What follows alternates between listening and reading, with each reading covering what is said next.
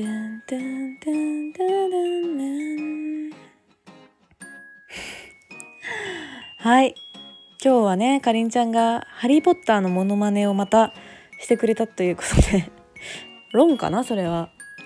うん。まああれなんですよね。最近ちょうど「ポケモン GO」の第2弾が「ハリー・ポッター」っていうことでかなり再ブームの兆しが来てるんでかりんちゃんのモノマネが今後またさらに役立つ？日が来るのかなと思うんですけど。はい。ありがとうございます。はい。じゃあせーの。ゆとりっ子たちのたわごと第80回始めたいと思います。80回だってよ。すごいね。うん。まあ、80回って単純に言うともはやもうピンとこないけど年齢に例えると喜寿70ん？77歳？とかの喜寿とベージュ？88歳のベージュとの間でしょ？いやすごいとこまで来ましたよだから。長寿ですよ長寿番組。はい。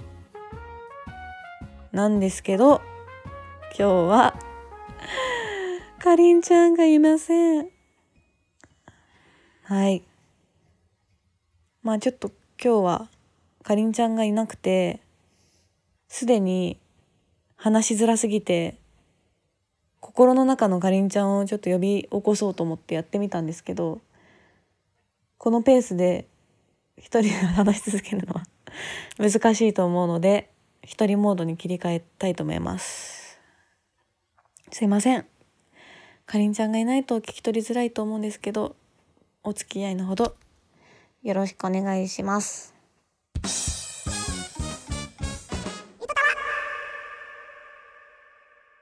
まあ、早速なんですけど何を話そうかしら。あ最近梅雨じゃないですか。もうすごい梅雨じゃないですか。ずっと雨降っててジメジメしてて。で私が最近辛いのが頭が四角いっていう現象でこれ何かっていうとあのもともと私すごい癖っ気でで癖っ気って言ってもこうふわふわのふわーみたいな癖っ気じゃなくてなんかこう予想外の方にうねる自由な癖っ気なんですよね。なので中学校の頃から宿毛矯正をがっつりしてたんですよ。で最初宿毛矯正した時は学校に行った瞬間に「カッパ?」って言われて「カッパじゃないよ」って言ってで、まあ、カッパからだんだん人間になるようなナチュラルなストレートっていうのを学んで今はまあ1年に12回宿毛矯正かければ大丈夫かなぐらいになってきたんですけどさすがにこんなに湿度が高いと癖っ気が出ちゃうみたいででふとトイレとかに行って鏡を見ると頭四角ってなるんですよ。その髪がやっぱ謎のうねりを巻き起こしてもともと鉢が張ってるのもあるんですけどそれを増強するような謎の直角具合を表現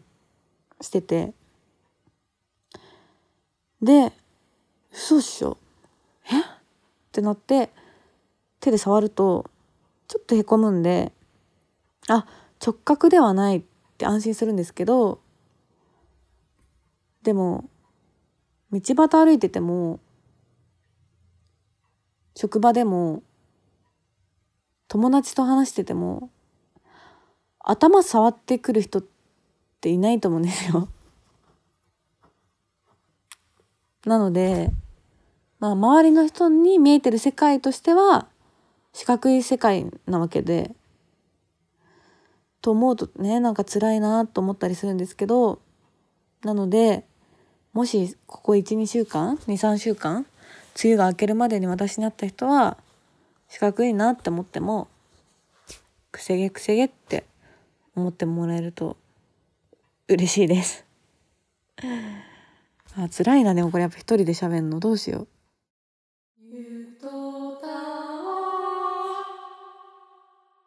はい。ね。あとはこの間の日曜日にクレバのライブに行ってきました。一人で。初めて一人で行きました。めっちゃ良かったです。かっこいいですねやっぱ。あの15周年で「成長の記録」っていうタイトルで武道館ワンマンだったんですけどゲストなしだったんですよ。ゲストなしで2時間半一人で歌い切るって超人かよと思ったんですけど、まあ、超人でしたね。うん。そのもともとクレバさんが好きになったきっかけが中学校3年生の時に受験勉強を始め出した頃みたいな時におじいちゃんの家に行ってリビングで勉強してたんですよね。でそしたらテレビから流れてきた曲がすごい良くてでパッて見たら「来ればいいのに」って書いてあってプロモーションビデオが流れてたんですけどもう歌もいいですし雰囲気もかっこよくてそのクレバがラッパーの姿パーカーでちょっと「ウェイ」みたいな感じの姿とあと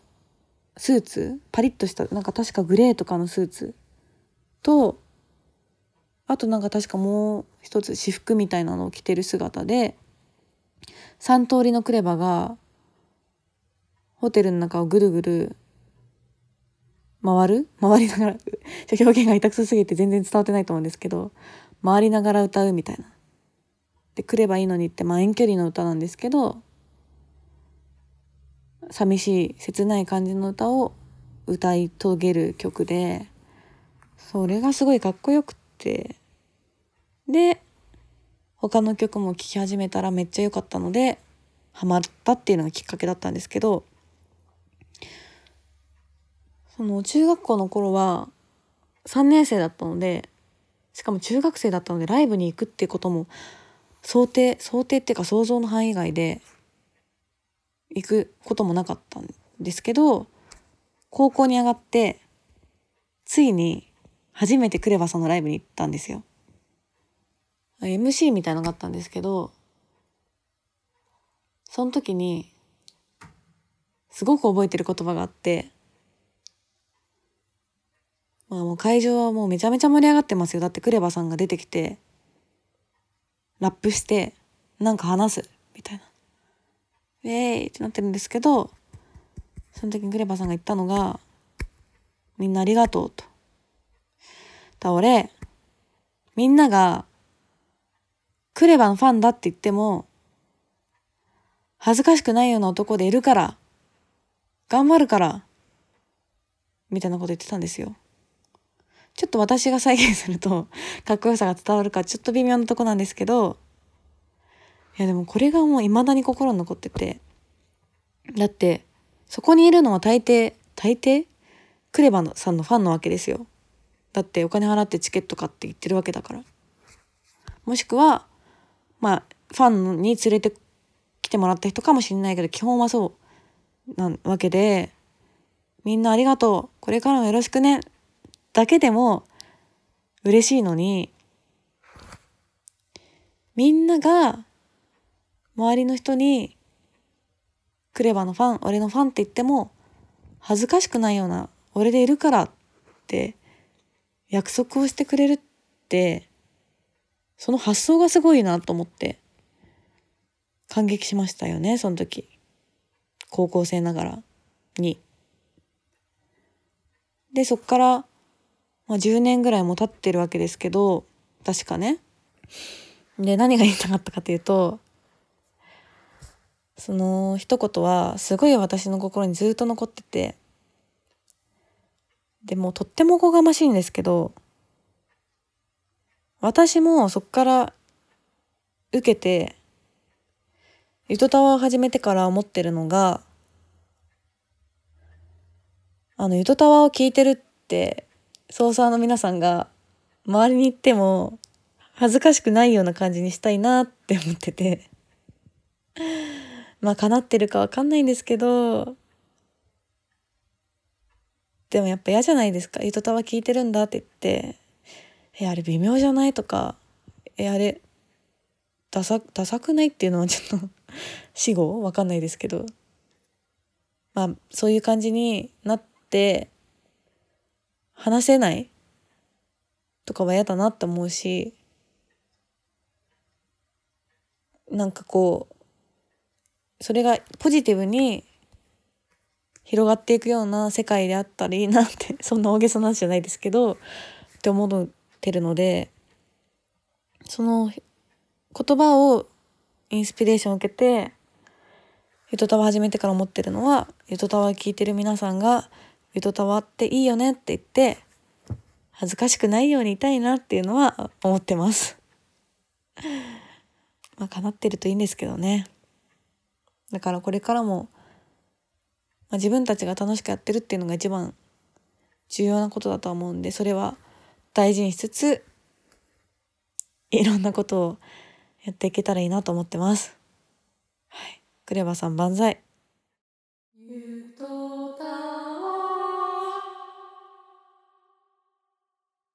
と何話そうかな。最近、失敗メモっていうのにハマってて、というのも、まあ、皆さんご存知の通り、私結構、結構どころじゃないポンコツなんですよね。で、そのポンコツのことをしてしまった時に、仕事とかだったら、なんか多分、PDCA じゃないですけど、こうだったみたいな残しとくと思うんですけど、日常のことってあんま反省、日記とかも書かないんで、あんま普段反省してなくって、帰り見るみたいのがなくって、なかったんですけど、ちょっと日常も振り返るようにしようと思って、そう日常のポンコツをポンコツ案件を自分宛ての自分だけ見れる LINE に送るっていうのを始めたんですよ。つい最近ですけど。で難しくてこれが。初回？始めてから1日目で。生牡蠣を食べたらめっちゃ腹痛いっていう。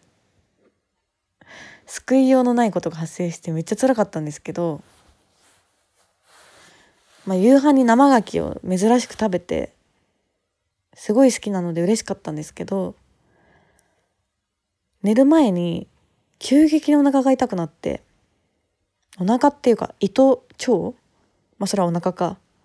でも胃が痛いってあんまないのでびっくりして「え？やばいやばいやばい」ってなったんですけどでも眠気もすごくてああ眠い痛い眠い痛い眠い痛いみたいな感じで眠気と痛みをさまよいながら5時間過ごしてで朝起きて。でまだ痛くて。あどうしようってなったんですけど。かりんちゃんが前胃腸炎起こしてたことがあって。ちょっと胃腸炎私なったことなかったんでもしかしてそれかい？と思って。本当意味は申し訳ないんですけどかりんちゃんに。あのお腹痛い時ってさどんぐらい痛かった？みたいな。謎の LINE を送ったんですよね。で普通だったらもうなんだこいつって思うと思うんですけどかりんちゃん優しいのですごい細かく細かくっていうか丁寧に「お腹はすごい痛かったよ」みたいな、まあ、それのもうちょっと丁寧バージョンですけどだ病院行った方がいいよみたいなのをくれてではもう本当にじゃあ行こうって思ったんですけど結局なんか治ったのに途中で行かなかったんですけどだからなんか反省が難しくて生牡蠣を食べないっていうのも嫌だしどうにもならんなみたいな反省がまず1日目で発生しで他はね手相占いに2時間並んでたら「ヒルナンデス」に取られるって書いてあってあのこの間新宿のすごく並んでる手相占いに行ったんですよ。どんだけ占い好きなんだよって感じだと思うんですけど、まあなんとなく。で、まあ別に並ぶのは、その時は何とも思ってなかったので、並んでたんですけど、まあ行列があるわけですよ。まあ、新宿の行列の手相占いっていうとだんだんどこ大体どこか分かる人は分かると思うんですけど並んでてで初めて行くところだったのでどんぐらい並ぶのかも分からず並んでたらやっぱもうブームってもうメディアの方は敏感だからカメラマンが来てたわけですよ。でこう舐めるようにこう列をシャーって撮ってて。前から後ろからみたいなでもあやばいやばい映る映るって思ったんですけど、まあ、一応なんかその映しますごめんなさいみたいなことをおっしゃってるのでいいんですけどでもまあしかも顔も分かんないように映しますのでっておっしゃってたんで全然いいんですけどでもやっぱ占いにさ並んでる人2時間？1時間？並んでる人として登場しちゃうのがちょっとヘビーだなと思って。でも多分昼だから友達とか知ってる人とかはそんな見てないから親に見られたら見られるかもしれないぐらいかとか思ったんですけど、まあ、別に顔は映んないんで関係はないんですけどね、まあ、こういうこともあるんだと思って 反省メモに残しといたんですけど。でも普段仕事的にはどっちかっていうと「すみません映ってもらえますか?」っていうお願いをする方なのでそっち側の体験が新鮮であやっぱあんま気乗りしない時は気乗りしないんだなと思ってちょっと今後気をつけようと思いましたね。別に全然いいんですけどそれは。あとはその後帰って終わってからだと思うんですけど手相だけじゃ何もわからないって書いてありますね。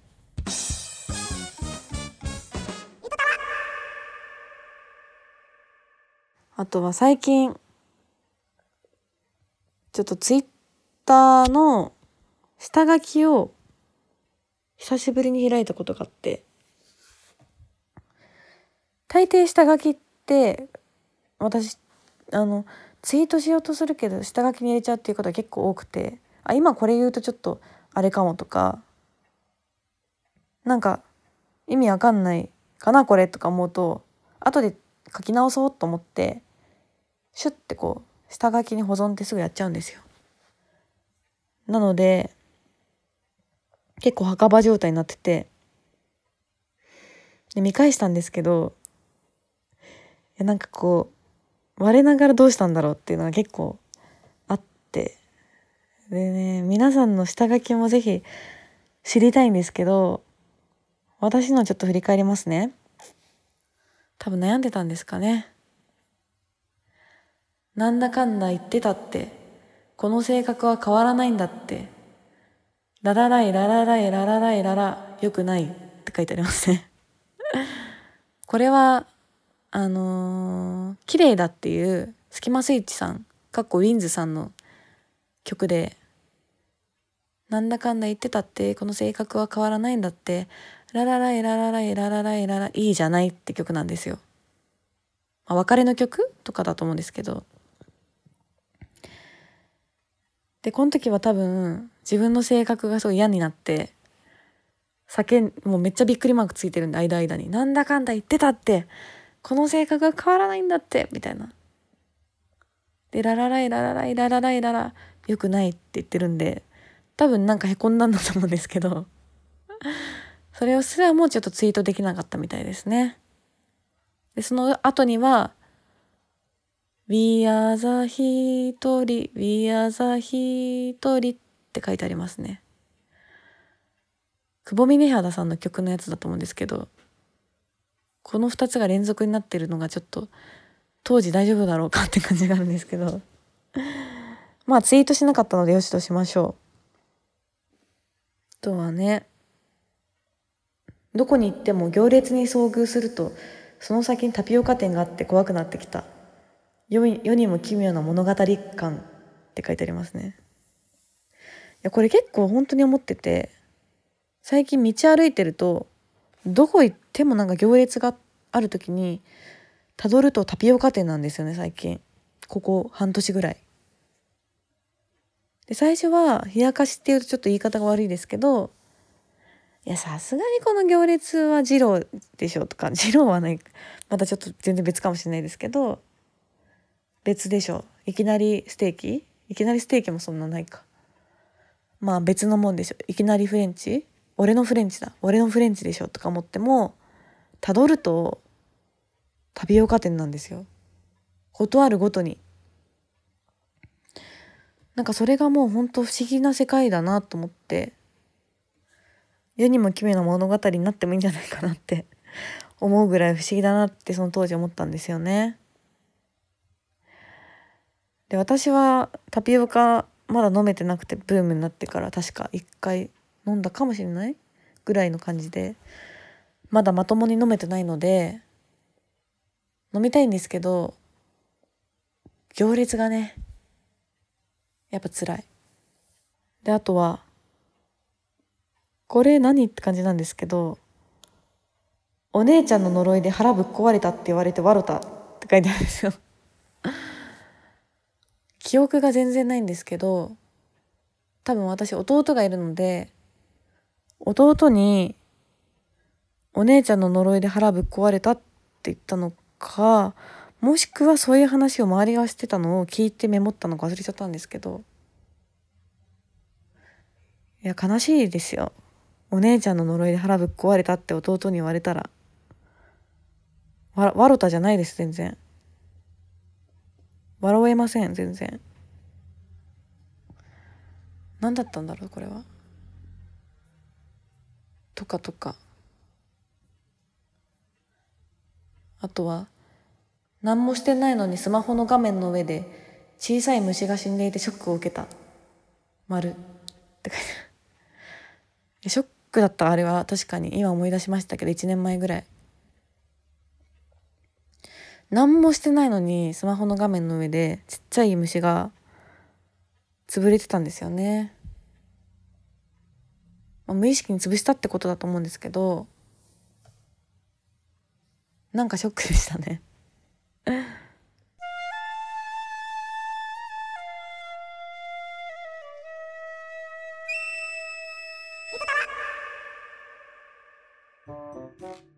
はい。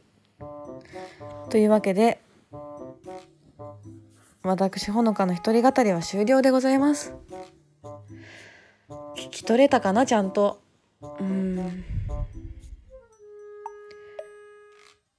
まあ次回はねかりんちゃんとあとできればゲストの方と次回ゲストかな久しぶりの。との回を流したいなと思ってるんですけれども今日はね一人で申し訳ございません。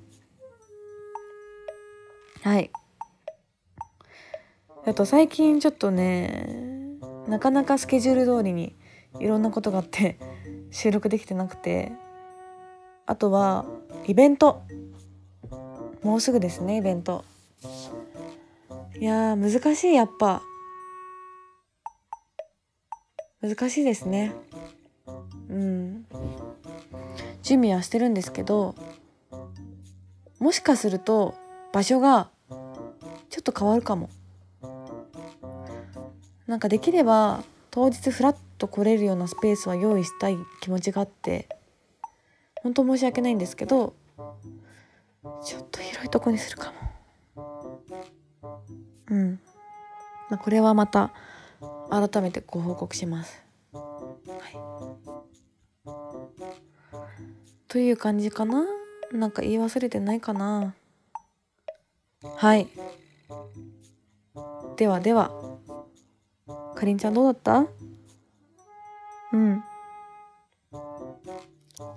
やっぱそうだよね。はい。心の中のかりんちゃんはほのちゃん大丈夫だよと言ってますね。優しいね。うん。はい。じゃあメールを募集しメールは募集してましてゆとたわアットマーク gmail.com yutotawa アットマーク gmail.com でガシガシ募集してます。はい。あとはツイッターも引き続き見ておりまして「アットマークゆとたわ」「ハッシュタグゆとたわ」でツイートしてもらえますと大喜びで拝読します。はい。いやちょっと最近ね九州も大雨だったりとかいろいろと大変だと思うんですけど私たちも楽しく今後もやっていきたいと思ってるのでどうぞ皆さん今後もよろしくお願いします。はい80回なのにちょっとすいませんねしょんぼりしょんぼりじゃないや。一人ぼぼっちじゃないや。一人モードで。すいませんが。これに懲りず聞いてください。じゃあまたね。おやすみ。